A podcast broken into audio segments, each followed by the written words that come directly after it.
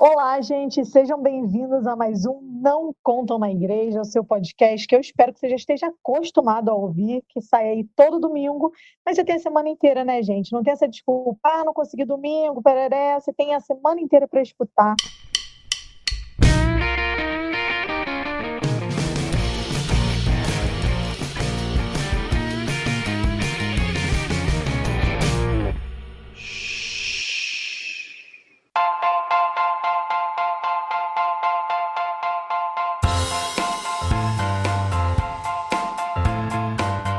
Está aqui com um time maravilhoso, como sempre, né? Eu sou a Ana Maida. Eu sou a Li Romeiro. Eu sou a Jéssica, mas todo mundo me chama de Ica. E tá aqui com a gente hoje também a Thaísa, que é minha grande amiga. É, eu vou deixar ela se apresentar. Ela é minha amiga de infância, assim, ela é igual minha irmã. Ela é igual, não, ela é minha irmã. E eu vou deixar ela se apresentar porque hoje nós vamos falar sobre crianças especiais e a Thaísa vai contar um pouco da experiência dela. A Thaísa, que aqui a gente vai chamar o quê? De Tita. Oi, gente, eu sou Thaísa, sendo carinhosamente chamada de Tita aqui e já sou ouvinte do Não Conto na Igreja. Eu espero que todo mundo se permaneça ouvinte. Deu, deu para entender o recado, né, gente? Então, assim, você vai ouvir e você vai permanecer, né? Porque aquele que for o quê? Aquele que permanecer até o fim vai receber a coroa da vida. Então, aquele que permanecer ouvindo até o fim os nossos podcasts vai receber a coroa da vida. Fica aí com essa palavra já da, da Tita para vocês.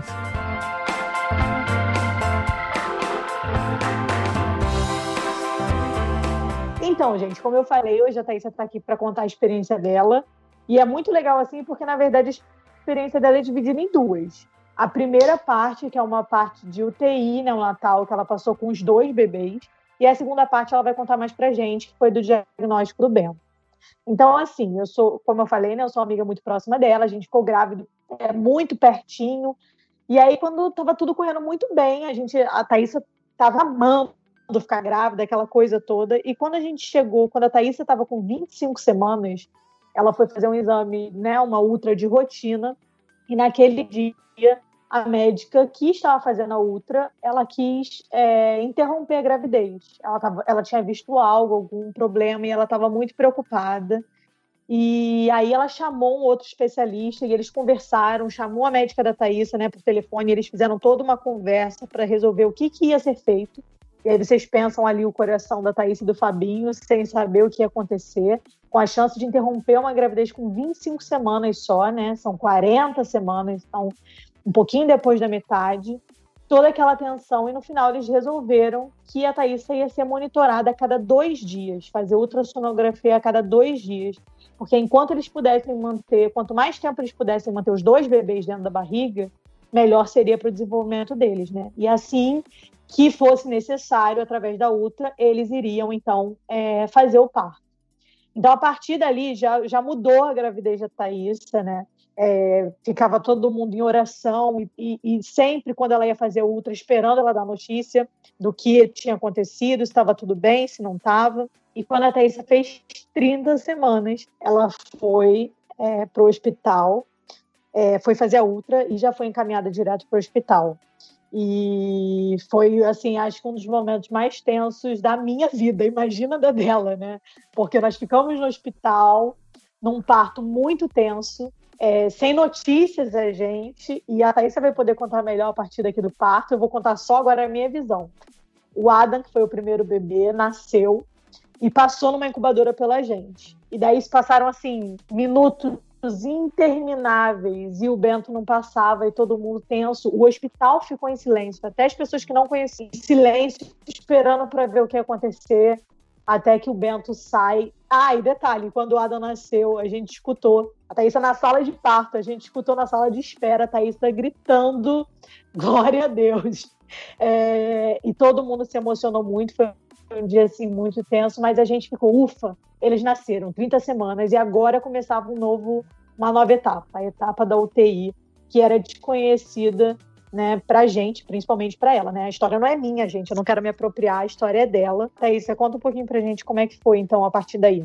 No momento que eu tava esperando para ter os dois, naquele dia 25, 24, né, que a gente saiu de madrugada, 24 de setembro, a gente já sabia que o Bento poderia não estar bem, né? a partir da ultra do, de, de 25 semanas, foi, ele foi diagnosticado como atresia. É um, o intestino dele grudou e começou a criar uma bolha, não passava mais ar. As crianças, os, o feto salta a pomba dentro da barriga, faz tudo. E ele não estava fazendo nada disso, só foi criando uma bolha. O intestino dele foi criando uma bolha, crescendo, crescendo, crescendo. E conforme crescia, ia comprimindo os outros órgãos. Ele era bem pequeno. Apesar de ter 30 semanas, a idade gestacional dele era de 28, porque ele parou de crescer devido a esse problema. Isso tudo dentro da barriga. Quando começou a ficar num crescimento muito ruim, com risco de vida, foram que os médicos quiseram interromper de qualquer jeito, é, e aí a gente colocava para Deus também a vida do Adam saindo tão cedo da barriga. Deus estava no controle de tudo. Então, quando o Adam saiu, já foi uma glória. E quando o Bento saiu, foi uma dupla glória, porque a gente nem tinha certeza se ele ia é, sair com vida. Dias, né? Dias não, meses depois, algumas médicas vieram contar para mim que a expectativa delas era somente um bebê vivo, porque era uma gravidez de risco, já vinda de quase um mês de é, feto com atresia e, e dupla bolha, que era atresia intestinal dele, e poderia estar com a vida comprometida. O Bento saiu, chorou mais que o Adam. A obstetra ficou muito emocionada, mais do que a gente, e eu nem fazia ideia do que, que ia acontecer.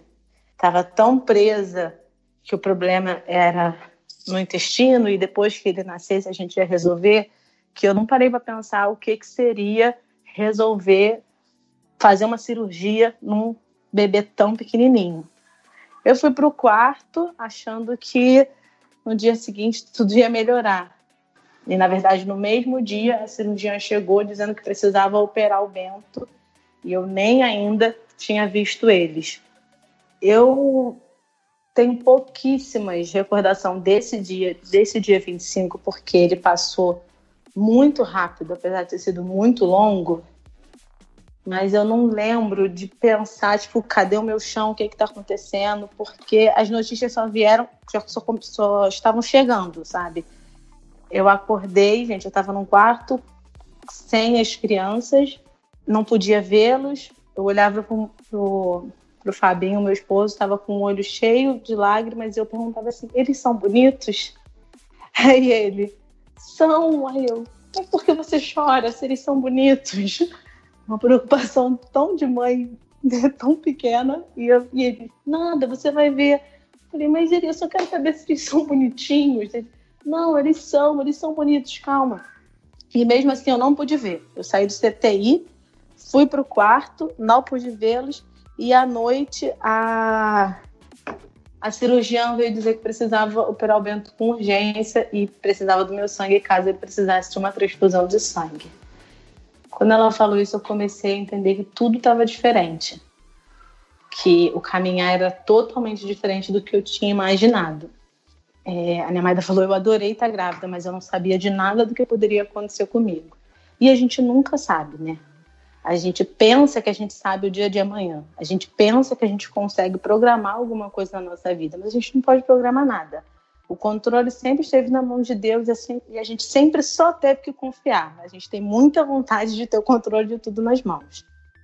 Quando eu de fato conheci os meninos e vi o tamanho deles, eu fiquei muito assustada e não sabia como que como que ia ser a minha vida. Eu tive as crianças num hospital muito longe de onde é a minha casa. Eu não ia poder levar eles para casa, né? Eu já ia ter alta no dia seguinte, eu não ia poder levar eles para casa. Eu não sabia como que eles iam se alimentar.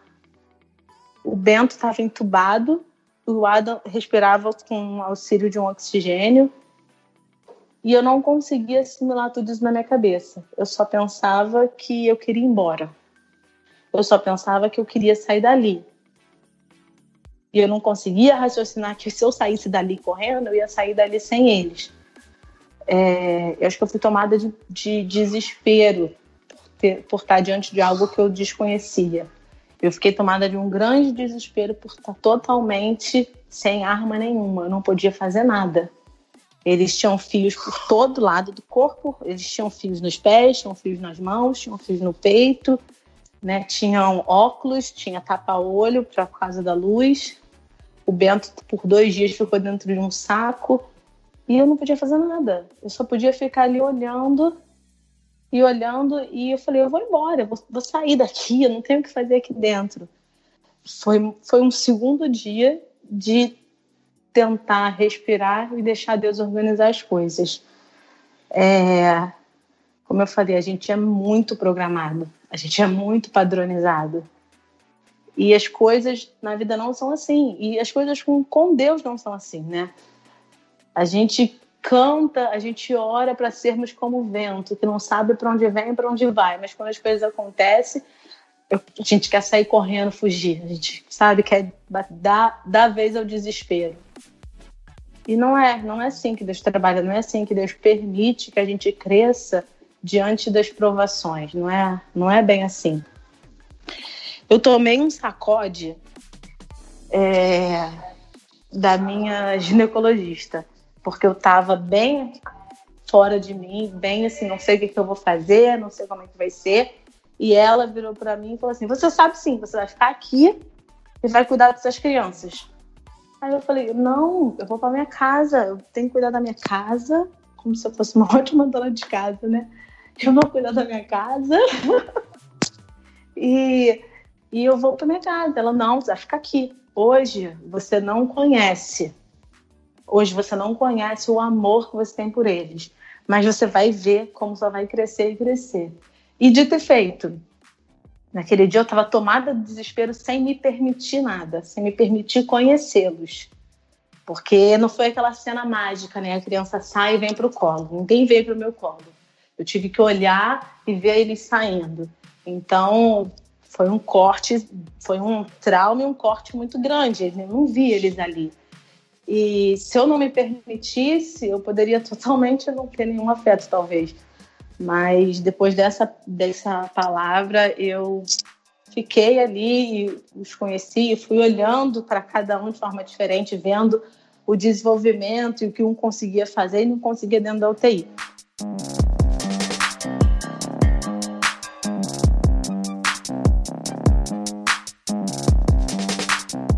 A UTI como um todo foram muitos meses. É, é muito grande para eu falar e eu falo muito. Vocês já estão sabendo disso. É, de, forma, de forma resumida, ela para mim foi uma grande escola em um lugar de fruto de amor. Era um lugar que eu tinha, eu tinha tudo, eu tinha tudo, tudo, tudo para passar todos os dias chorando e me questionando da vida. Tinha tudo e tinha até assim, tinha um motivo, né? Para falar por quê, porque eu, não sei, e isso e aquilo. Mas foi o lugar que eu mais acolhi pessoas foi o lugar que, que eu mais me permiti olhar uma pessoa que estava com uma unha encravada enquanto o meu filho era o mais grave da sala e mesmo assim dar atenção a ela e conseguir resolver o problema dela e ela me dá afeto por, pelo que eu estava passando. Isso é uma coisa que às vezes a gente não permite, sabe? A gente acha que assim, ah, não, aquela, aquela irmã ali tá sofrendo muito, eu não vou nem falar com ela. Não é assim. A gente se ajuda no, no, no nosso sofrimento também. A gente cresce enquanto a gente está sofrendo. Entendeu? Eu, eu passei muitos dias ali como o quadro mais grave do parto. Mas nem por isso eu tive trocas tive trocas insignificantes, pelo contrário, eu tive trocas totalmente relevantes que não mudaram só a minha vida, mas a vida das pessoas ali tive muitas visitas, tive muita, muitas ligações, mas acima de tudo, acho que eu queria falar com vocês é sobre esse momento em que tem um monte de gente sofrendo, você consegue enxergar que tem gente sofrendo mais, gente à beira de morte, e nem por isso a gente parou de trocar amor, de, de, de se preocupar e de dar um ouvido ao outro. Ali dentro eu aprendi que a gente tem dores, cada um na sua escala, mas que todo mundo pode se ouvir e crescer junto na sua dor. É, porque antes o que eu vivia muito dentro da igreja é isso: ah, ela está sofrendo demais, não vamos perturbar ela, não. Não, gente, está sofrendo demais, chama para perto, vamos ouvir. Aí eu falo da minha dor também, ela fala da dela que é maior e a gente cresce junto. ouvindo o relato, não tem como eu não me emocionar. É... Ai, para. Ai, para que eu tô tentando falar o mais rápido possível que é pra isso não acontecer. eu lembro. Eu lembro a Nemaida é, compartilhou com a gente, né, o que estava acontecendo, pediu pra gente orar. Ufa. A Nemaida compartilhou, né, com a gente, pediu pra gente orar. É, eu conheço a Thaísa pessoalmente, a gente já se encontrou algumas vezes, né? Mas nunca convivemos mesmo. E, e agora morando mais longe ainda. Então, e na época, né, Maida é, passou para mim um Instagram que você criou também, né? O Gemelar Real. E, e aí eu acompanhando algumas coisas, né, por aquele perfil que você criou e, e né, algumas palavras que você compartilhava, alguns testemunhos. É, e é tão, tão profundo isso que você falou, Thaisa, porque eu não sei da onde surgiu essa ideia de que a gente está numa competição para ver quem sofre mais, né? E isso não existe, entende? Eu achei lindo você falar sobre isso. Você estava ali enfrentando uma dificuldade que você até então nunca tinha enfrentado na sua vida, que você nunca imaginou que ia passar por isso nada disso foi o que você idealizou, né? Nada, não foi uma coisa que você orou, que você pediu a Deus para passar por tudo isso, mas no meio disso tudo, né, correr para a cruz, como você mesma já falou, é, enxergar a mão de Deus nisso tudo e enxergar que assim, tá doendo em mim, eu tô passando por uma coisa muito difícil, são muitas incertezas. E, e uma tia minha fala muito isso, cara, que ter filho é confiar em Deus, como você nunca confiou na sua vida, porque você não tem qualquer garantia, entende? É um outro ser humano que você não vai, né? Você não consegue exercer controle, a gente não consegue se controlar muitas vezes, que dirá controlar outra pessoa. Então é, é puramente confiar em Deus. E aí você conseguir né, ter essa capacidade de olhar para o lado e ver que tinham pessoas sofrendo também, em escalas diferentes, com situações diferentes do que você estava passando, mas assim, é possível trocar. E me emociona muito porque você não escolheu o caminho da amargura, sabe? Me emociona muito porque. É, e eu sei que é ação do Espírito Santo na sua vida, sabe? Mas é de você dar esse espaço para o Espírito Santo produzir essa doçura em você. Essa capacidade, tipo assim, tá muito difícil. Eu, eu me sinto sangrando. Mas é possível receber amor e é possível dar amor mesmo assim. Porque foi sangrando que Jesus demonstrou o amor dele por nós, sabe?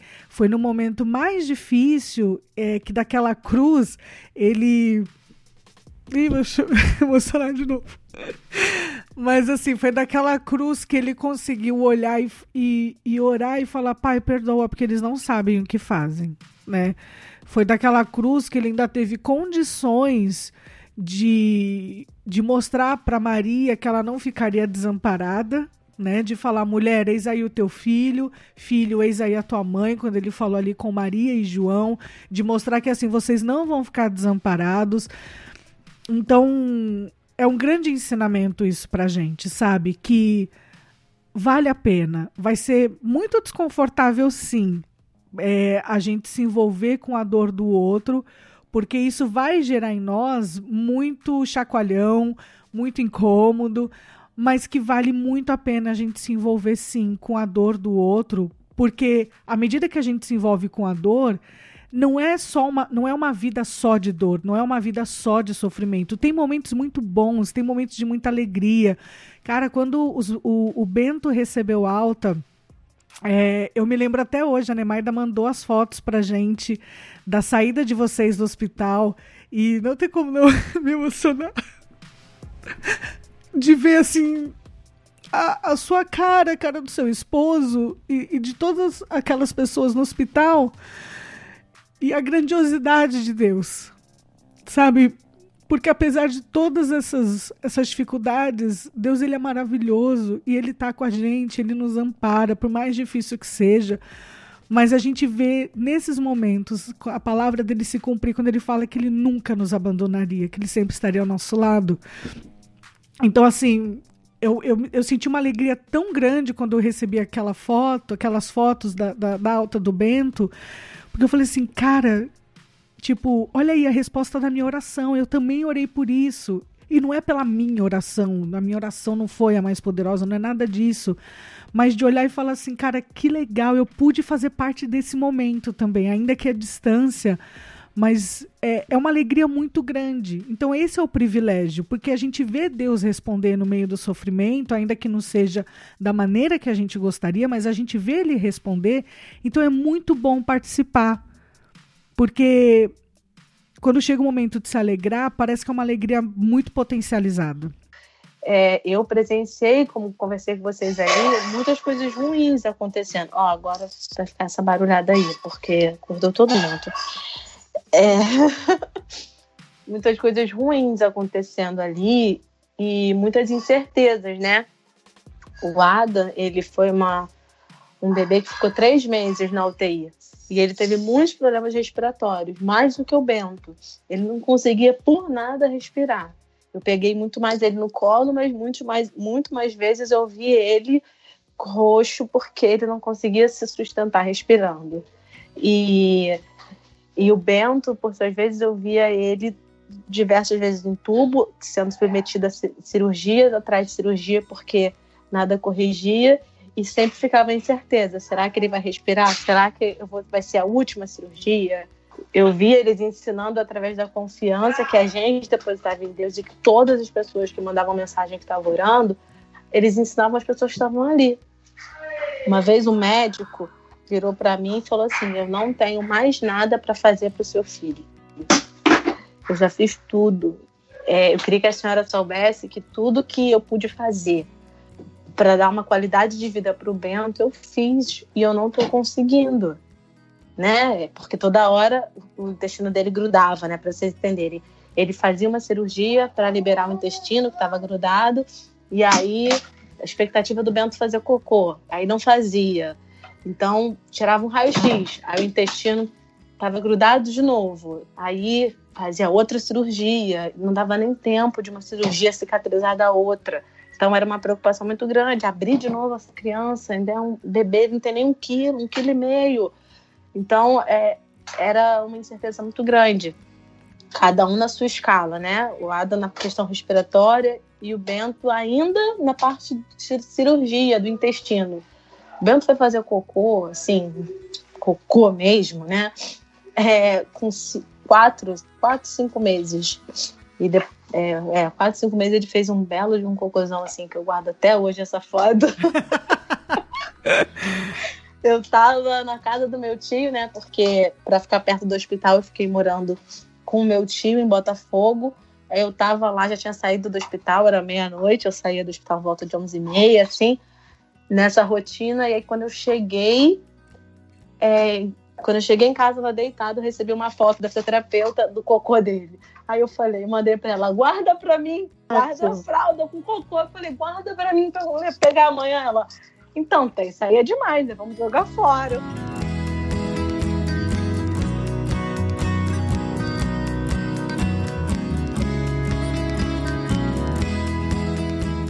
Deus, ele mostrou o, o agir dele pra gente, que é cristão. Tinha, eu sei que tinham muitas pessoas orando, sempre fui muito grata a isso.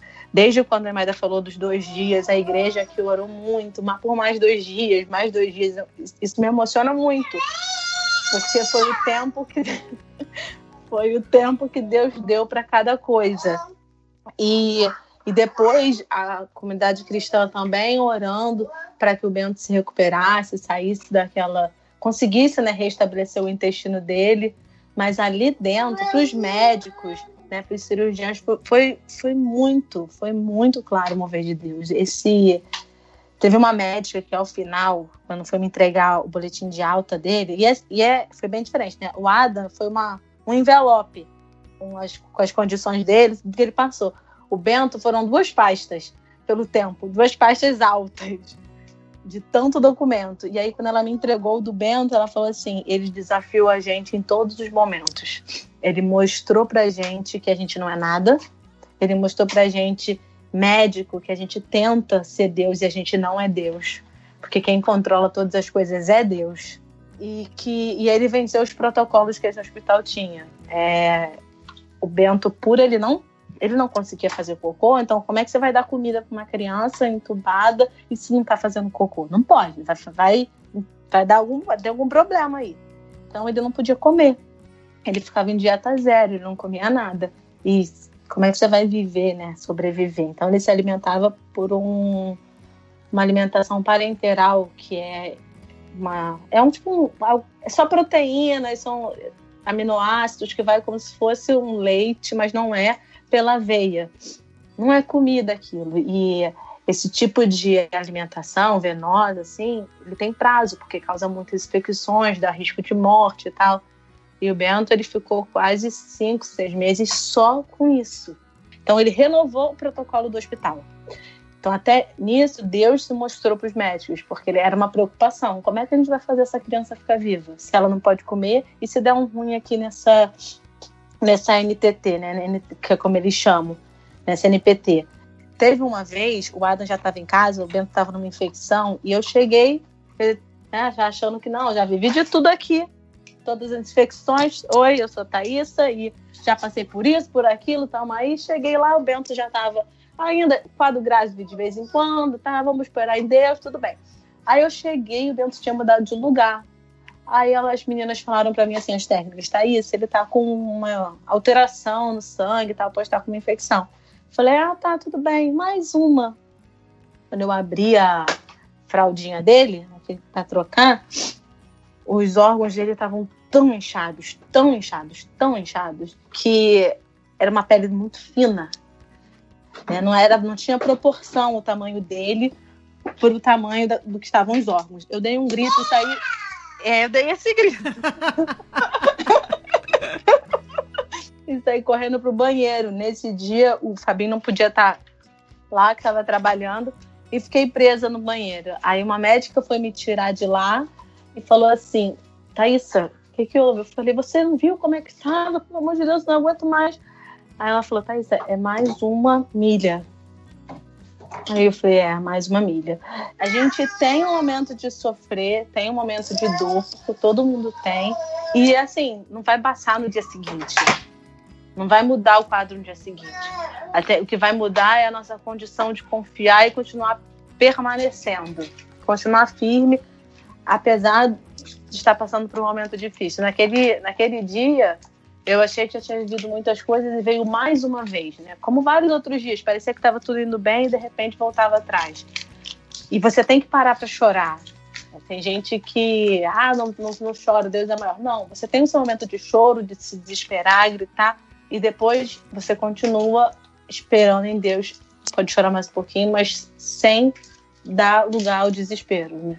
Sem dar lugar ao tanto sofrimento. A gente tem que lembrar que todas as coisas cooperam para o bem daqueles que amam a Deus. Ainda que, olhando para agora aqui, você está vendo só luta, só morte, só tristeza, mas a gente não conhece o fim da nossa história. E nem conhece o impacto que a nossa história está tendo na vida das outras pessoas, né? É, eu via muito impacto que a, que a vida das crianças, tudo que estavam passando, estava tendo na vida das pessoas. E eu me cobrava de não ficar o tempo inteiro em sofrimento, porque, porque Deus estava fazendo em outras pessoas, estava tá, impactando outras pessoas daquele jeito. A vida não é só sobre nós, né? Não é só, não é só minha, a, eu, minha casa e a gente aqui. Não, a gente a gente está todo mundo ligado, a gente está todo, todo mundo interligado como corpo, como rede, como comunidade é, a gente tem que estar mais sensível a viver assim, sabendo que a gente está interligado e que a gente está crescendo em conjunto e não só fechado no nosso, nosso quadrado.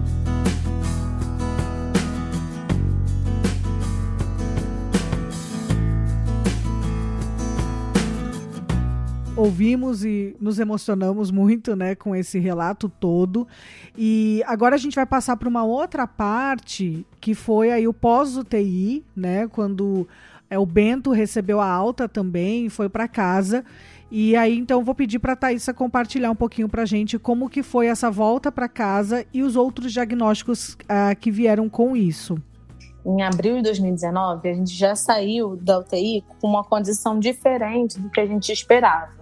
Né? Em fevereiro, uma das cirurgias que o Bento fez, ele colocou uma gastrostomia, né? uma GTT ele ficou muito tempo entubado. Então, quando começou a tentar fazer uma alimentação via oral com ele, a gente percebeu que ele tinha perdido um pouco do estímulo de sugar. Só que até então, é, a expectativa, o entendimento, e a gente achava que tudo isso era por um tempo de intubação. Ficou muito tempo com tubo na boca, aquilo incomoda. E aí, por conta disso, colocou a gastrostomia porque ele precisava se alimentar, mas seria algo transitório né? Tanto que a gente saiu do hospital com essa informação: ah, daqui a pouquinho vocês já vão tirar. E mas isso já era algo diferente, porque quando você se torna mãe, né, e você tem seu filho, você espera pelas fases até de alimentar ele, primeira papinha na boca, introduzir os alimentos pela boca. E isso já era algo diferente com o Bento, porque a alimentação dele era pela sonda na barriga. A gastrostomia ele é uma sonda na barriga. Então a gente saiu já nessa condição, é, fazendo a alimentação dele via GTT e, e, esperando o desenvolvimento dele dia após dia, porque ele ficou muito tempo na cama da UTI, né, no bercinho, e o desenvolvimento dele dentro de casa. É, foi passando os meses, né? A gente saiu em abril, maio, junho. Eu, a gente via muita melhora nele, mas também via que, o, que a diferença de movimentos, e sustentação do próprio corpo estava um pouco atrás, mesmo ele tendo passado tanto tempo na UTI. E aí isso começou a preocupar. Quando um bebê fica tanto tempo assim na UTI, ele já sai de lá com vários encaminhamentos de médico para acompanhar, né? Independente se tenha sequelas ou não. É, foi o que aconteceu com o Adam, é, que saiu um pouco mais cedo, e com ele a mesma coisa. Então a gente já tinha como rotina diversos médicos para irem acompanhando o desenvolvimento dele fora do hospital. E quando chegou por meio de agosto, numa das consultas do neuro, a gente questionou, porque ele ainda não sustentava a cabeça e já tínhamos passado três meses mais ou menos em casa, né? Ele tinha apresentado muita melhora, é, ele era outra criança, mais viva, mais ativa, sorridente, mas a parte motora dele, a gente via um atraso considerável. E queria entender o que, que era isso, o tamanho sim, da cabeça dele também é, era menor do que das outras crianças. E no hospital a gente já tinha feito esse questionamento, mas como ele tinha passado cinco meses com uma alimentação venosa, que é interal, muito de, muitos diziam que era por causa que ele nunca comeu, não tinha uma alimentação via oral. Os médicos diziam que isso influenciava no tamanho da cabeça dele. Só que já tinha três meses que ele estava em casa e ele não mais se alimentava pela via venosa, né, pela interal, mas se alimentava pela GTT, mas aí a comida, leite, né?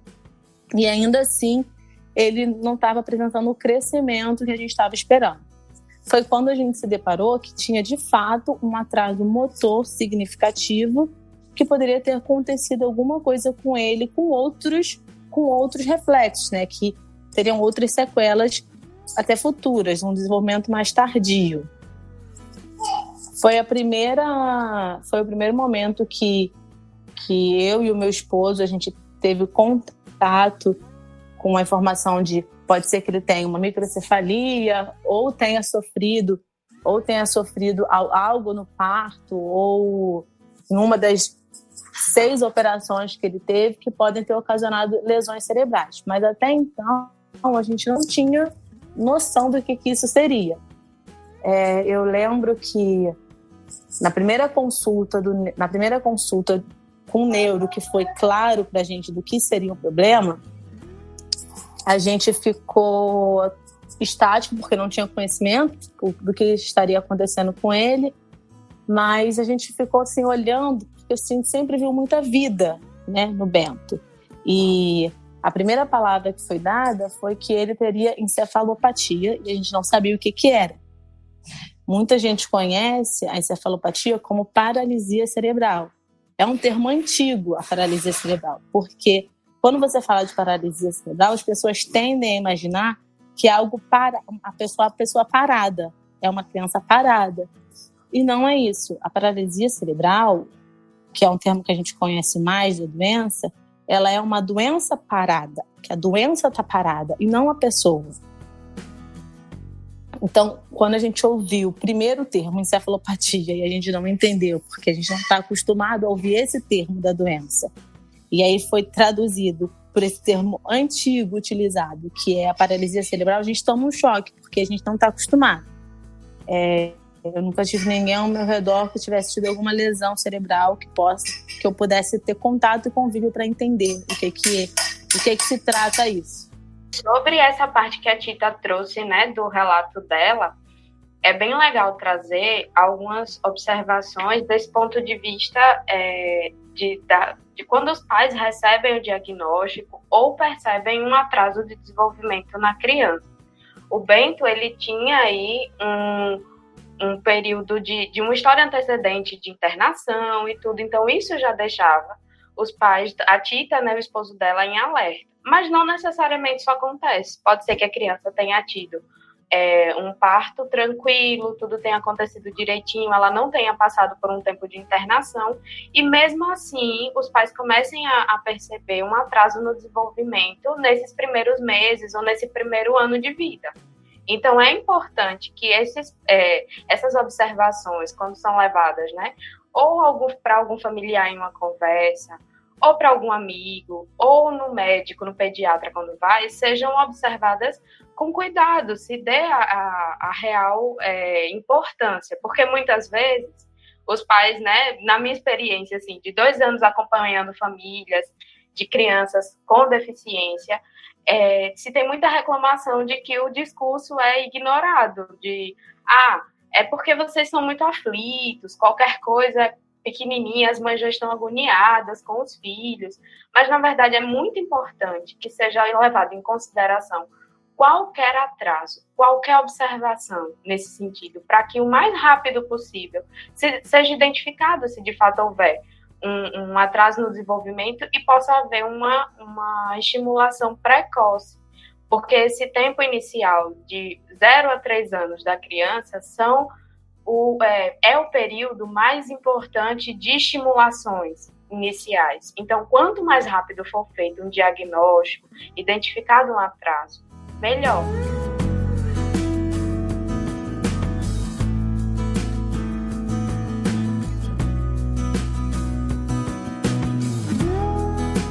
Quando, quando ela falou né, que, que eles ficaram estáticos, principalmente por não conhecer os termos, e acho que acontece muito isso também, da gente não ter familiaridade né, com as coisas e tal.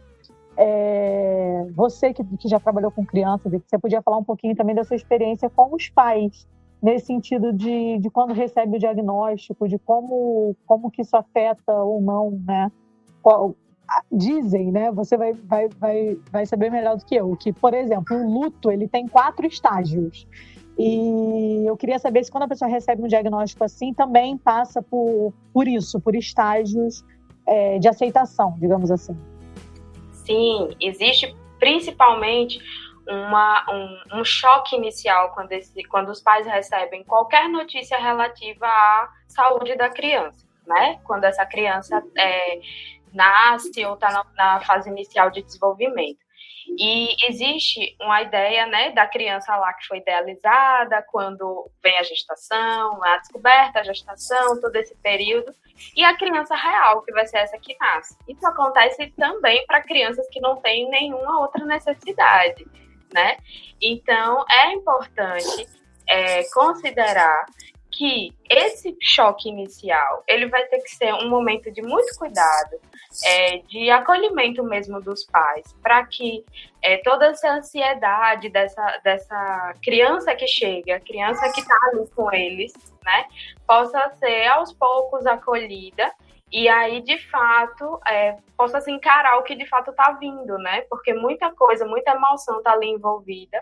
Então, sim, existe fases de luto desse período de conseguir ligar, né? Aquela criança que você idealizou e aquela criança que está ali diante de você. Né? Então, é um período que necessita de muito acolhimento para esses pais, acolhimento psicológico, acolhimento emocional, da comunidade, da família. A gente está falando aqui para o público de igreja, né? dessa igreja que chega junto, que conhece essa família, que está perto e que possa acolher é, todo esse turbilhão de emoções que vem com o impacto né, de um diagnóstico, de uma notícia relativa à saúde da criança. E aí até uma coisa, não sei, Tita, se você e seu esposo chegaram é, a se cobrar nesse sentido, mas eu já ouvi alguns relatos. Teve até mesmo uma moça que eu conheci que Acho que faltando uma semana para o bebê nascer, infelizmente o bebê morreu na barriga dela. É uma moça cristã e a igreja soube zero lidar, né? Com, com a dor que ela estava sentindo. E, e a igreja que ela pertencia, tipo, até chegou a falar assim: ai, a gente, ai é porque. É, não, mas a tua confiança tem que estar tá em Deus, mas você tem que olhar para Deus e não sei o quê. E assim, gente, quando a nossa expectativa é frustrada, seja em que área for, em que área for da nossa vida. Quando ela é frustrada e a gente se sente frustrado e a gente toma aquele choque, tipo, nossa, não vai ser como eu imaginava e agora? E aí você tem que reconstruir toda, né, enfim, tudo aquilo que você tinha imaginado que ruiu e aí você vai ter que reconstruir algo em cima disso. Isso não quer dizer que a gente duvida de Deus. Isso não quer dizer que nós não confiamos nele. É, não quer dizer que você, por, né, no seu caso, Tita, que tipo você não ama mais o seu filho, entende? Porque você recebeu esse diagnóstico. Então não muda, mas é justamente a nossa fragilidade humana diante da situação, né? Porque, gente, quem aqui em sã consciência gostaria de ser frustrado, né? Tipo, não, o sonho da minha vida é que tudo dê errado. O sonho da minha vida é que tudo que eu planejei vá por água abaixo. Ninguém pensa isso. Mas eu acho que é muito normal a gente ter esse primeiro choque mesmo, né? Diante de uma notícia, de se sentir insegura. É, é muito normal a gente questionar Deus, sabe? Falar, poxa, Deus, por que isso? Mais essa agora, mais isso e tá tudo bem. Deus não vai te amar menos por causa disso. Você não está em pecado se esses questionamentos passarem pela, pela tua cabeça. Então, para você que está nos ouvindo, é, que, que fique muito claro, tá tudo bem. A gente vê isso direto nos Salmos, né? Os, os salmistas questionando a Deus por permitir certas coisas acontecerem e tá tudo bem. Deus continua sendo é, quem Ele é, isso não muda o caráter dele e isso não faz de nós menos cristãos.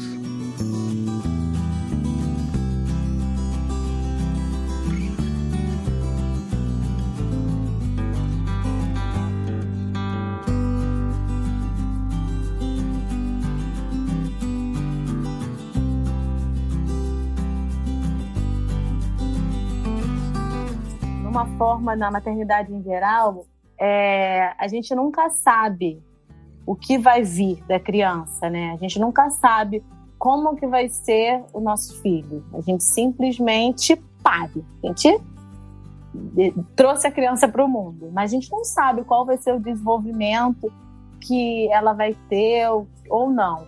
É, eu já comecei a maternidade, como a gente já falou até anteriormente, num, de uma forma totalmente atípica. Eu já comecei totalmente diferente do nicho que eu vivo. É, eu lembro que eu falava com a minha Maida, não tem ninguém passando que eu conheça pelo que eu passei, né? Para você trocar. É, eu tenho umas amigas, né? tenho uma prima que também já tinha passado por, por uma experiência, mas por um período tão longo e tantas intercorrências, né? Porque é, mas o Bento foi um caso muito, muito complicado, um caso muito grave dentro do hospital, não tinha ninguém. É sempre bom você achar um par Quando você acha um par, você divide um pouco a carga que você está passando. E isso era muito difícil, mas a gente tende já a idealizar. E, e, e isso é, já foi desconstruído comigo nesse período. Então, de uma, uma palavra, uma maternidade em geral, é que a gente nunca tem que ter nada construído. A gente está nada pronto, né? A gente está construindo. É diferente quando você olha assim, que você está construindo, porque todas as coisas podem acontecer. É, a observação do, da, de como o filho vai desenvolvendo, tanto uma mãe que já recebe um diagnóstico precoce, assim que o filho nasce, como uma mãe que é, não tem um filho com nenhum diagnóstico e vai vendo que ele está desenvolvendo para um lado ou para um outro, faltando desenvolvimento aqui, todo mundo tem que estar tá atento, porque o cérebro da criança tem um constante desenvolvimento e tem uma capacidade de neuroplasticidade muito grande.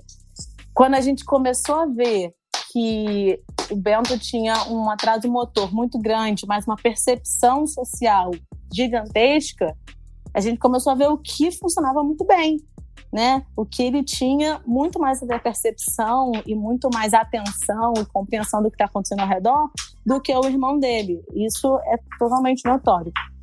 E a, a neuroplasticidade é isso, é você desenvolver, pegar aquilo que está muito bom e desenvolver para que o que está parado por conta da, da doença consiga ser resgatado. É, tudo, quando é novo, você se choca, né? E como a Ali estava falando, você tem o seu momento de chorar, você tem o seu momento de falar como que eu vou lidar com isso. É novo. A gente não nasce sabendo de todas as coisas, né? A gente está aqui para aprender muitas coisas, a gente está aqui para se desenvolver. Então, quando é novo, você se choca, você fala, como é que isso vai ser? Eu já estava tomada de, um, de mil agradecimentos e de um amor enorme pelo Bento por todas as coisas que ele já tinha conseguido passar. Eu já conseguia ver um propósito gigantesco na vida dele, por quanta fé nas pessoas ele conseguiu transmitir, ele conseguiu resgatar muita fé de, de, de gente que estava desacreditada, que não, que não conseguia ver que Deus poderia fazer muitas coisas e uma criança de meses estava mostrando aí para um montão de gente que basta você crer, basta você orar, basta você se entregar que Deus faz, vivendo só. E ele já estava fazendo isso. Então já, já era muito grato. Quando o diagnóstico chegou e veio a dificuldade de o que que é isso, o que que é que eu vou lidar, né? Como que é? E até hoje, tá, gente? Não tá, ainda estou aprendendo. É, ainda é todo dia assim, cada consulta eu falo o que mais eu preciso saber. É, e aí, mas quando chegou a primeira vez, eu e o meu esposo, a gente, a gente fala beça, mas aí a gente teve uma, uma tarde inteira de silêncio. A gente se olhava, cada um conseguia entender e sentir o que o outro estava passando, mas a gente só ficava quieto, tentando entender dentro de cada um dentro de si é, como que a gente ia ajustar cada, todas as coisas, porque é, já era maravilhoso ter ele aqui. A gente só queria que ele fosse, que ele conseguisse ser totalmente parte do meio e que a gente fizesse todo, tudo possível para isso. Concordando com o que a Aline disse, a gente tem um período de, de, de chorar, de, de sentir um desespero. A diferença é o depois. É o que você vai fazer depois. Você não vai viver sofrendo. Você vai continuar caminhando, porque Deus vai fazendo as coisas e vai dando a provisão de cada coisa dia após dia seja na dificuldade ou seja numa bonança. E às vezes na dificuldade você recebe bonanças e assim você vai. Ah, não há problema nenhum mesmo você chorar, se desesperar. Eu disse isso, gente, essa semana. É incrível. Essa, exatamente essa frase que a Aline disse. Você pode chorar. Eu disse isso essa semana para uma prima. Você pode chorar. Não, você não tem menos fé, você não é menos crente para ir por conta disso. É, o problema é ele chega, você tem o seu momento de chorar, mas no dia seguinte Deus já está derramando uma provisão e você já está agradecendo Ele de novo. É isso que faz a diferença. Isso que quer viver pela fé. Não é porque você não pode, tipo, dar uma reclamadinha. Não é isso. É o que você vai fazer com o seu sofrimento. Você vai dar vez a ele, vai ficar sofrendo o sofrimento, ou você vai fazer dele um meio de Deus se manifestar. Porque a nossa vida ela é outdoor. Basta a gente se permitir para isso. né? A gente tem que se permitir para que Deus faça da nossa vida um outdoor. E ele se manifeste através dela. Então, voltando, né? Quando a gente descobriu, a gente teve esse momento, mas a gente já, a gente já começou a pensar o que, que eu já poderia fazer para melhorar. É, eu, não, eu não posso reclamar, gente, de, de amor. Eu não posso. De acolhimento, eu não posso. Eu vejo muitas pessoas, muita gente preocupada lá no início, né? Quando passou tudo. Teve muita gente preocupada, muita gente orando, a igreja orando, preocupada com a minha saúde emocional, preocupada como eu ia estar, preocupada com com a minha alimentação, como eu ia estar forte, como, como os meninos iam estar. Então, assim, eu nem posso reclamar de acolhimento e de amor. A minha, meu maior desafio é que as pessoas não só aceitem, mas que as pessoas incluam, porque isso é diferente. É diferente você olhar e o Bento ele é mega sorridente, é, ele clama atenção, sabe? Ele fica rindo para que você, vem gatinho, e você aceite porque ele é bonitinho, lourinho, russinho, tá sorrindo, mas que você o inclua nas suas atividades, que você o inclua no seu social, que você brinque com uma criança e você entenda que ele também tem a forma dele de brincar. Isso, isso, é, isso é diferente, né? Então, acho que o maior desafio é esse. É diferente você aceitar de você incluir. Então, é, Tita, da tua fala, a gente já pode trazer aí é, dois conceitos importantes, né? A gente tem o da inclusão, que ele vai. A referência desse conceito é não somente trazer essa criança para uma vivência social, mas que ela participe e usufrua dessa, dessa, dessa, desse momento social, desse estar com as pessoas, de poder usufruir dos espaços, né?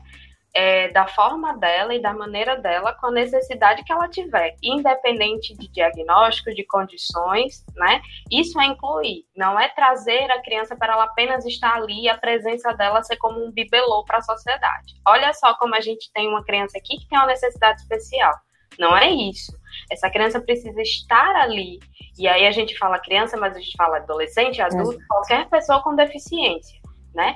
Ela vai estar ali e vai usufruir, ela vai poder realmente participar de qualquer atividade, qualquer coisa que acontecer e estar perto das pessoas e interagir com essas pessoas socialmente, né? Dentro das suas capacidades. É, assim como outras pessoas vão ter outras necessidades, né? A diferença é que essas necessidades da pessoa com deficiência têm um nome, né? E está associado a uma condição de saúde né? Mas nós temos nossas questões e que precisamos, né? É, de ajustes, digamos assim, sociais. Então, é muito importante lembrar que o conceito de inclusão não é só de estar ali, mas de usufruir daquele ambiente e da, da relação com as pessoas, né? Um outro conceito que eu acho muito importante que a gente fale aqui é o do capacitismo, né?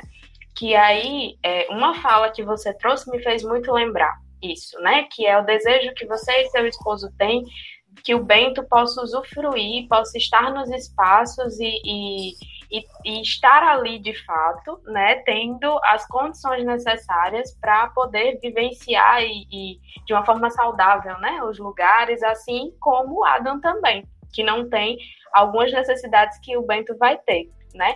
E o capacitismo ele entra aí na na nossa sociedade, né, como preconceito contra, contra a pessoa com deficiência, né? Essa condição de colocar um padrão de normalidade e desse padrão, qualquer pessoa que sai dele vai estar numa condição de invalidez, de incapacidade, né?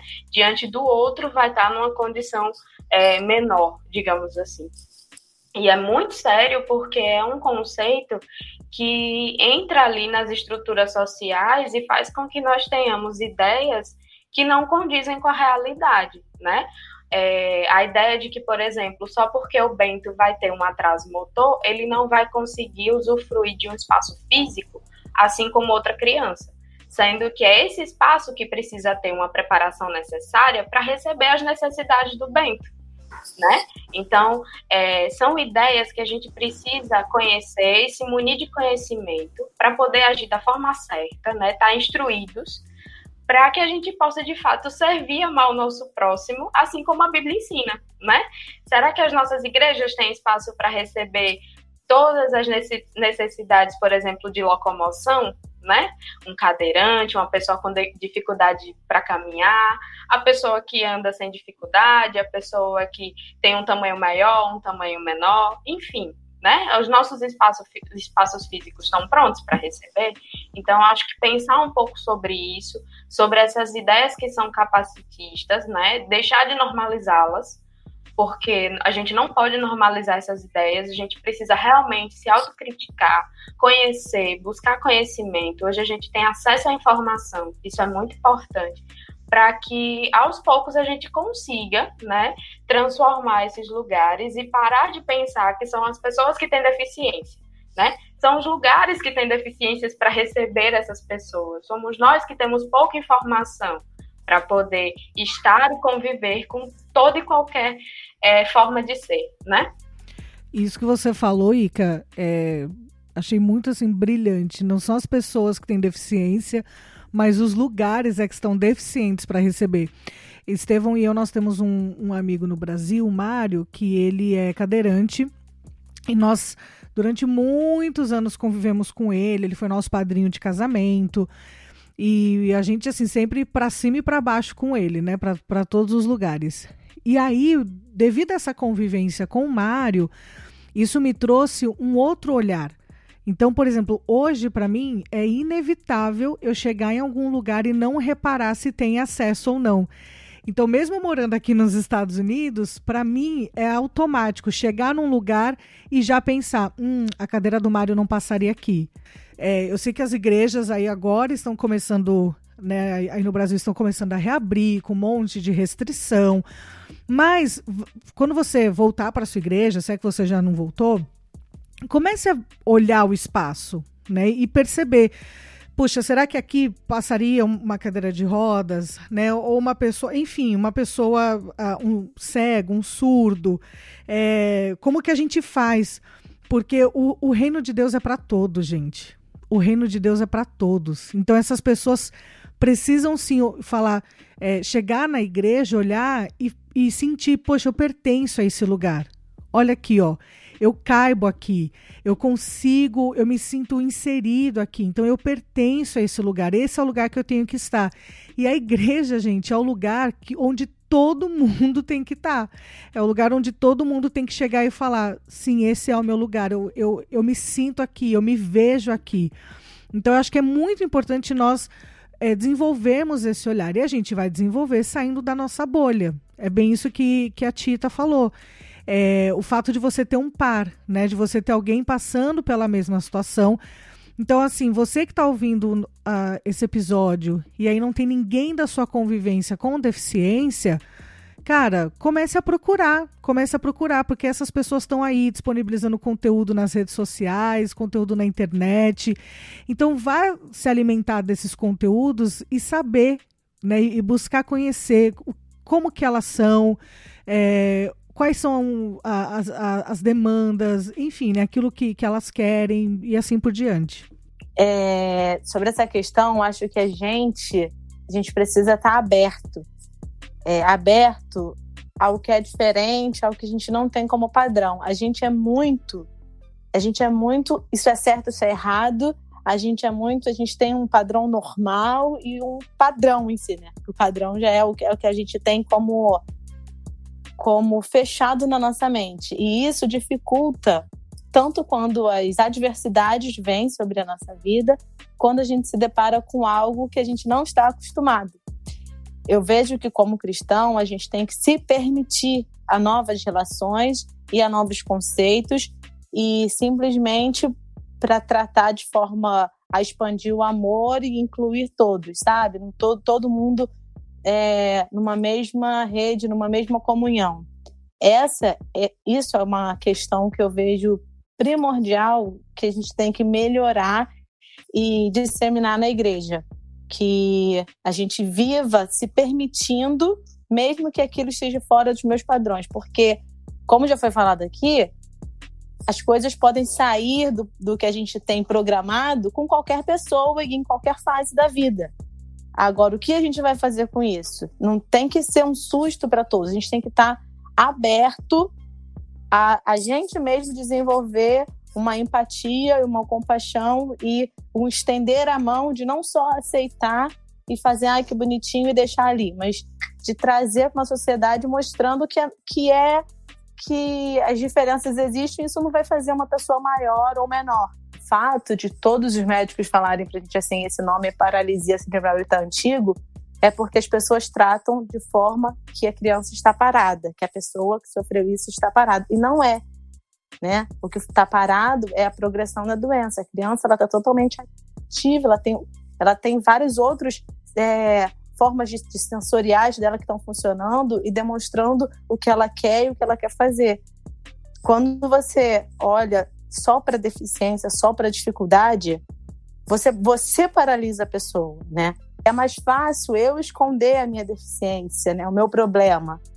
Porque se você olhasse primeiro para o meu problema e não para a Thaísa, você também iria me paralisar. Você ia falar, nossa, olha só como a Thaísa tem isso de, isso de dificuldade como ela trata isso de forma errada para mim no meu conceito. Então, eu já nem vou falar com ela sobre isso, porque eu já sei que ela nisso aqui ela não desenvolve. Só que eu escondo isso de você, né? Então você me trata de forma entre aspas normal, porque você desconhece a minha incapacidade, se eu posso dizer assim, né, Ica? Agora, é, o Bento, a dificuldade motora dele tá para todos verem. O que é errado e sem aspas é você paralisar ele antes de o conhecer. E eu digo ele de uma forma abrangente, todas as pessoas que sofrem algum atraso motor ou algum outro tipo de deficiência. O que paralisa é o olhar da pessoa para a deficiência e não para a pessoa. É, isso é muito importante, muito importante da gente é, ampliar o nosso olhar mesmo para perceber, porque a gente está aqui falando, por exemplo, né, pelo exemplo da, da vivência da Tita, do, de uma paralisia, de uma questão que é motora, então ela fica mais perceptível. Mas a gente pode incluir aí crianças, por exemplo, com autismo, e que não vão ter necessariamente um, um desenvolvimento ali do, da forma de andar ou de é, que, que tenha uma limitação, né? Mas que vão ter limitações sensoriais. E aí é, são crianças que talvez chorem muito, né? Durante o culto, de, durante um evento da igreja, por exemplo. E aí todo mundo olha torto, se incomoda, mas não entende que, por exemplo, para aquela criança é muito difícil estar em um ambiente com tantos estímulos. E a gente não tem uma preparação desse lugar, primeiro de entendimento, né? O que é está acontecendo, de chegar próximo dessa família e entender. Não é sendo é, entrão nas coisas, não, viu, gente? Vamos chegar devagar, é, esperar que essas pessoas tenham abertura para conseguir conversar, certo? Mas de tentar entender essa realidade, né? E aí, é uma questão de luz que atrapalha essa criança, né? Ou é uma questão de som muito alto, né? E às vezes são questões muito pequenininhas, mas que fazem uma diferença enorme. Então, aproximar, com cuidado, né? Ter esse acolhimento mesmo de saber o que é está acontecendo, ter a oportunidade de sentar com a mãe, por exemplo, e perguntar o que é que é, pode ser feito para ajudar, se tem algo que pode ser feito, né? Então, eu acho que o que a Tita trouxe da experiência dela faz a gente ampliar esse olhar para muita coisa, né? E que a gente precisa fazer isso porque a gente já falou, inclusive, o reino de Deus é diverso. Então, cabe todo mundo nele e a gente precisa, assim, como agente desse reino, fazer essa diversidade acontecer dentro das nossas igrejas. São coisas que talvez a gente vai ter que repensar, sim, como igreja. Como que a gente faz para adaptar melhor o formato do culto, o tipo da programação? Porque é, é para é, é, é para a pessoa chegar e falar assim, puxa, eu faço parte disso. Então, é, e, e isso que a Tita falou é verdade. Todos nós, todos nós somos deficientes em alguma questão, em alguma coisa. E é por isso que nós somos um corpo, porque a gente vai se complementar. E aí, naquilo que eu, que eu tenho a minha deficiência e que eu consigo esconder, a gente vai ter essa vivência coletiva, essa vivência do corpo de Cristo, que é para justamente eu ter ajuda, que é para justamente vocês né, me complementarem, me ajudarem. Então, aquilo que é um ponto super fraco para mim pode ser um ponto super forte para Ica. Então, eu vou aprender com ela, é, eu vou ver como ela faz, como ela consegue. Ela vai, me estende a mão, me ajuda. E assim, é, gente, não a nossa posição não deve ser de querer ficar trazendo soluções para a pessoa, entende? É, e a gente vê isso no exemplo de Jesus, quando ele virou para o cego de Jericó e falou: O que, que você quer que eu te faça? Pô, gente, era meio óbvio, né? O cara era cego, então assim, caramba, né, Jesus? Meio inútil essa pergunta, era só chegar e curar. Mas às vezes a necessidade, o cara ia falar outra coisa, entendeu? Então, assim, não fique supondo que você sabe lidar, que você conhece, porque você ouviu. Você... Não. Faça como Jesus e aí chega na pessoa e fala: o que eu posso fazer por você? Como eu posso ajudar? E, e, e não fique supondo que, nossa, como deve ser difícil a vida da Tita ou a vida dessa família. Nossa, como é, ou então, uau, eles são os superados, eles são o exemplo de superação. Porque, gente, não é assim que funciona, entendeu? E eu, e eu duvido muito. Nemaida pode até falar com mais propriedade, porque Nemaida conhece Tita a vida inteira. Mas eu acho que eu duvido muito que algum dia a Tita orou falando: Senhor, me mande todas as dificuldades possíveis e imagináveis, porque eu quero ser aquele exemplo de superação que as pessoas vão olhar e vão aplaudir e falar: Nossa, você é muito a superada.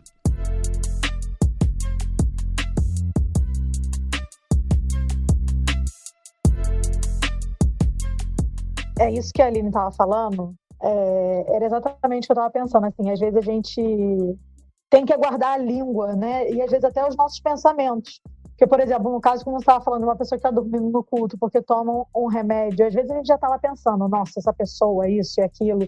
Isso acontece com, com todos os outros casos, né? A gente às vezes quer falar demais, quer, quer, quer propor soluções e quer comparar. É, lá na igreja a gente tem uma, um grupo de crianças que são da mesma faixa etária. E entre eles está o Bento Adam, meu filho, e umas outras crianças. E a questão é que às vezes a pessoa quer comparar. Então, assim, no início, eu acho que até escutou muito assim. Mas ele ainda não está andando, não? Quando é que ele vai andar? e tal, porque tem uma coisa das pessoas de quererem comparar o desenvolvimento das crianças, que mesmo que não tivesse uma deficiência, vamos colocar aí, né, uma incapacidade, já seria diferente, como é, como a gente vê. A gente vê que uma criança tem mais habilidade, andou mais rápido, a outra falou mais rápido, a outra. Cara, as crianças, né, nós, os seres humanos, nos desenvolvemos de formas diferentes. Não tem jeito, não dá pra gente querer que todo mundo tenha um desenvolvimento igual. A gente quer padronizar tudo e se meter né, na vida alheia, dizendo como é que tem que ser, por que tem que ser. Sim, é muito importante que a gente coloque que existem sim marcos de desenvolvimento e que é legal que a gente fique atento, né, a, a essas, esses marcos, né? Mas não é para ficar dizendo, eita, mas teu filho não andou, não tem uma questão aí não. Não é isso, né? É ser cuidadoso, amoroso, é, de, de se aproximar e tentar saber se a pessoa está precisando que você fale para ela que o filho dela não está andando ainda, que a sua criança anda e a dela não, né? Então, assim, é ser cuidadoso. Sim, observar os marcos de desenvolvimento e num grupo grande, é, como a gente está falando de igreja, né? Quando as crianças começam a nascer, parece que elas nascem todas juntas ao mesmo tempo né? Então, dá para ter esse comparativo de idade, de fase de desenvolvimento, mas que isso seja feito com amor, gente, sempre com amor, sem intromissão, sem ser mal educado, né?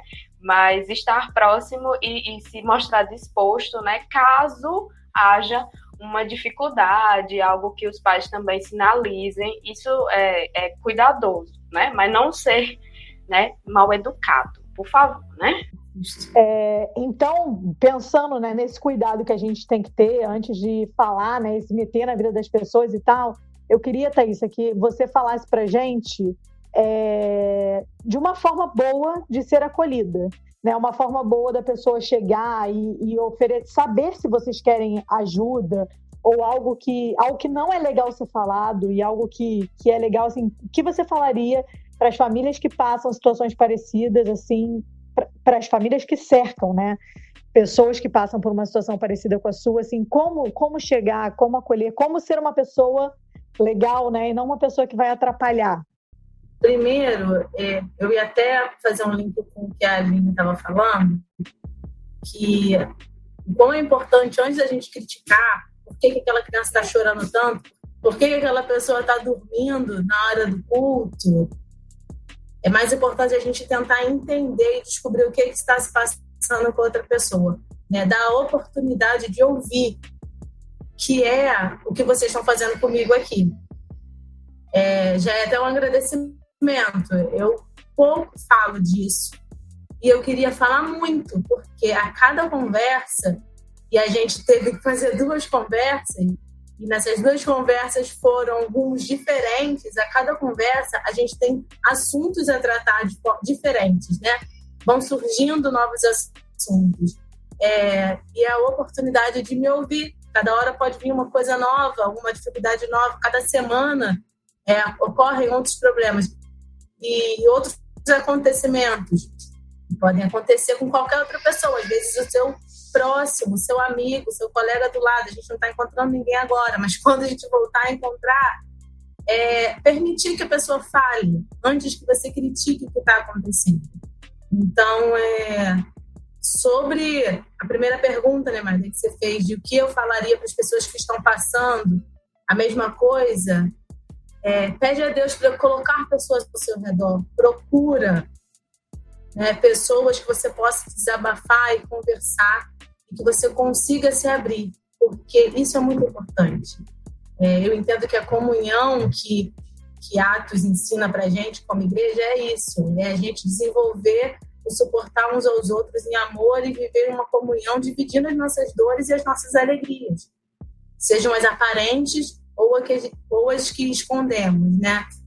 E, então, para quem ainda se sente sozinho, é, pede para Deus colocar, que Deus vai acender o amor no coração de quem está ao seu redor para ser, ser um acolhedor, te acolher e abraçar. Eu fico muito triste quando eu encontro alguém sozinho, sabe? E seja, seja que esteja vivendo uma dificuldade é, como a minha, né? Um, um desafio novo, algo que eu não, não sabia como que queria viver, ou qualquer outra coisa. A gente não nasceu para ficar sozinho, a gente nasceu para viver em comunhão. Para a comunidade, o que eu digo é se permita.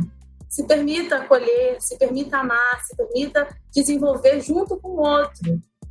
A, a inclusão, o amor, a diferença, ela não veio só para uma pessoa. A indiferença, ela está com todo mundo e ela veio para ensinar a todos nós. Né? O que eu mais peço é que o desenvolvimento e a abertura de mente que o Bento tem trazido a mim, ele aconteça com todo mundo que chegar perto da gente. As pessoas se permitam, sabe, viver e enxergar que a vida não é uma caixinha e ponto. A vida é para a gente desenvolver, para a gente ter novas habilidades, para todo mundo criar novas conexões. Né? é, cada um na sua limitação. O Bento, na limitação dele, vai criando as novas conexões que ele precisa para a vida. Eu, nas minhas, nas minhas limitações, nas frustrações que eu já tive na vida, eu vou criando novas conexões. A Aline falou sobre isso, né? A gente tem as decepções e a gente vai reconstruindo e ressignificando as coisas. Cada um no seu cantinho. O importante de quem está ao redor, amigos, igreja, quem está vendo, né? É, que se permitam, que não venha criticar primeiro, que deixe a pessoa falar, que dê o microfone para a pessoa falar, e aí a gente vai desenvolvendo uma conversa, porque vão vindo coisas diferentes minhas, suas, do outro, e assim vai tornando um papo tão bom, tão bom, como tem sido falar com vocês. É, meninas, foi muito bom para mim, muito mesmo, sabe? É, foi um espaço de realmente abrir e não só o coração, mas as coisas que vão vindo na mente, os anseios, as preocupações, é, as dificuldades que encontram com as pessoas, as palavras ruins que a gente já escuta às vezes, né? Foi um espaço muito carinhoso mesmo que vocês me deram. Eu não sei se vocês viram num dos Instagrams de mamães atípicas que uma delas postou um vídeo muito lindo, muito lindo mesmo. Ali viu, eu acho, que é sobre a Cecília, que ela é uma criança também com a encefalopatia e como as crianças ao redor dela, os primos, tratam ela como se nada, entendeu? Como ela, ela é um deles. Eles não conseguem enxergar a limitação dela. Como é bonito essa inocência, né? E essa pureza que a criança tem que a gente perde. porque a gente coloca o problema do outro na frente. Seja, seja de uma pessoa com deficiência, ou seja do problema de uma pessoa mesmo, sabe, do nosso vizinho, que vez de entender o que a pessoa está passando, a gente fala do problema dele antes de entender o que é que está acontecendo na vida dele.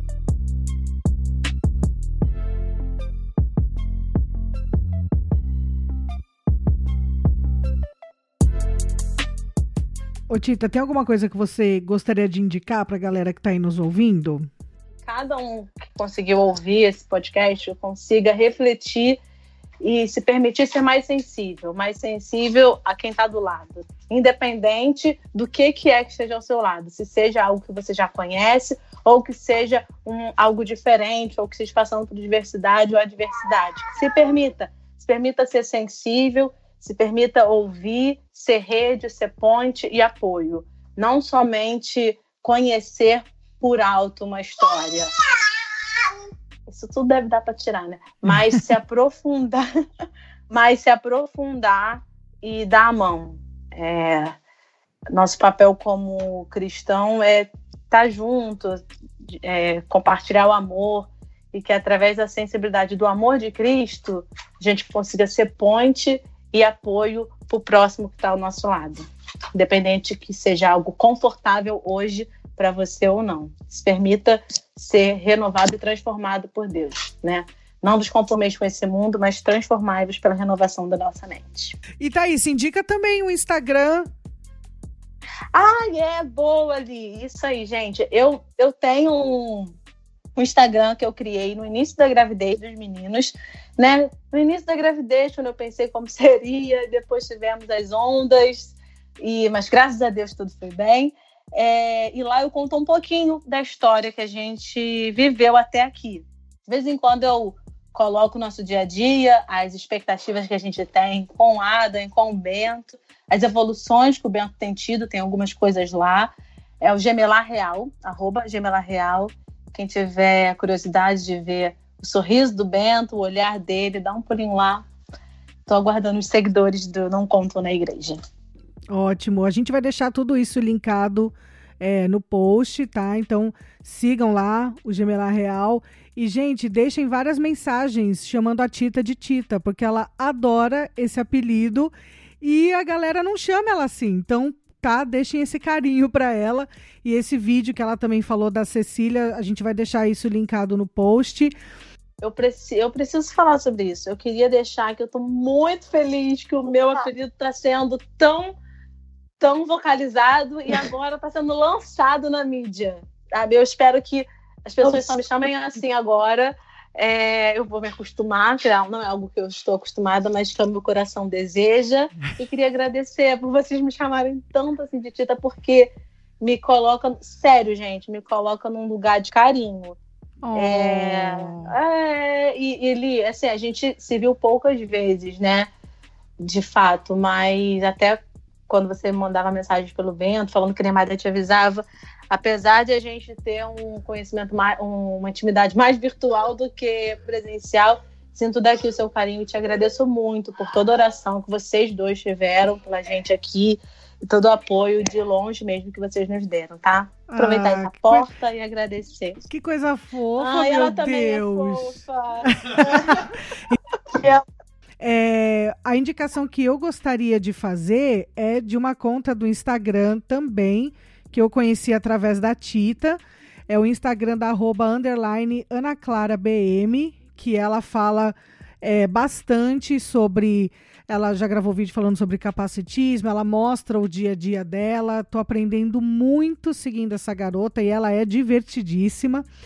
E também é, o Estevão não, não tá aqui, então eu vou falar como se fosse minha indicação, a indicação dele, que é o curta, um curta-metragem chamado O Presente.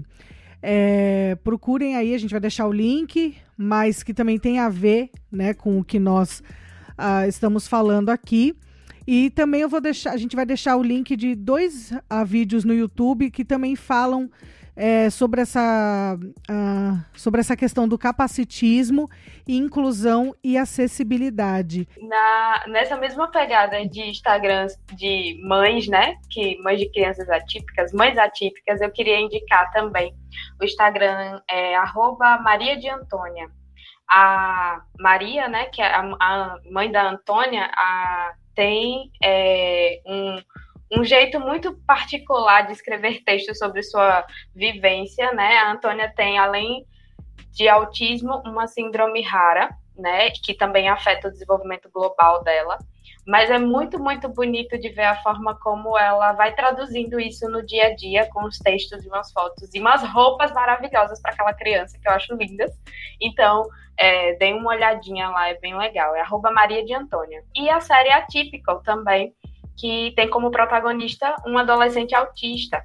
E é muito interessante de ver como é, é esse desenvolvimento dessa fase tão louca da vida, tão divertida, tão cheia de mudança, de uma outra perspectiva. Gente, foi muito bom estar com vocês aqui hoje. Como até se falou no meio da conversa, a gente teve um problema técnico e teve que gravar essa conversa de novo. Então, assim, é muito interessante porque eu acho que eu posso falar por mim e pela Ali, a gente está sendo muito privilegiada de gravar esse episódio. A gente aprendeu muito, muito com a Ica e com a Thaísa, com tudo que elas falaram pra gente, coisas que algumas coisas a gente já sabia e várias outras a gente não sabia. E é uma forma da gente reolhar, repensar. Então, mais uma vez, eu agradeço a vocês, meninas, agradeço a participação. Eu espero que todo mundo que está ouvindo esse podcast tenha se emocionado junto com a gente, e curtido e repensado, e que a gente olhe com mais carinho para quem está ao nosso redor, tá bom? É, e não se esqueçam que o que eles não contam na igreja, a gente conta aqui.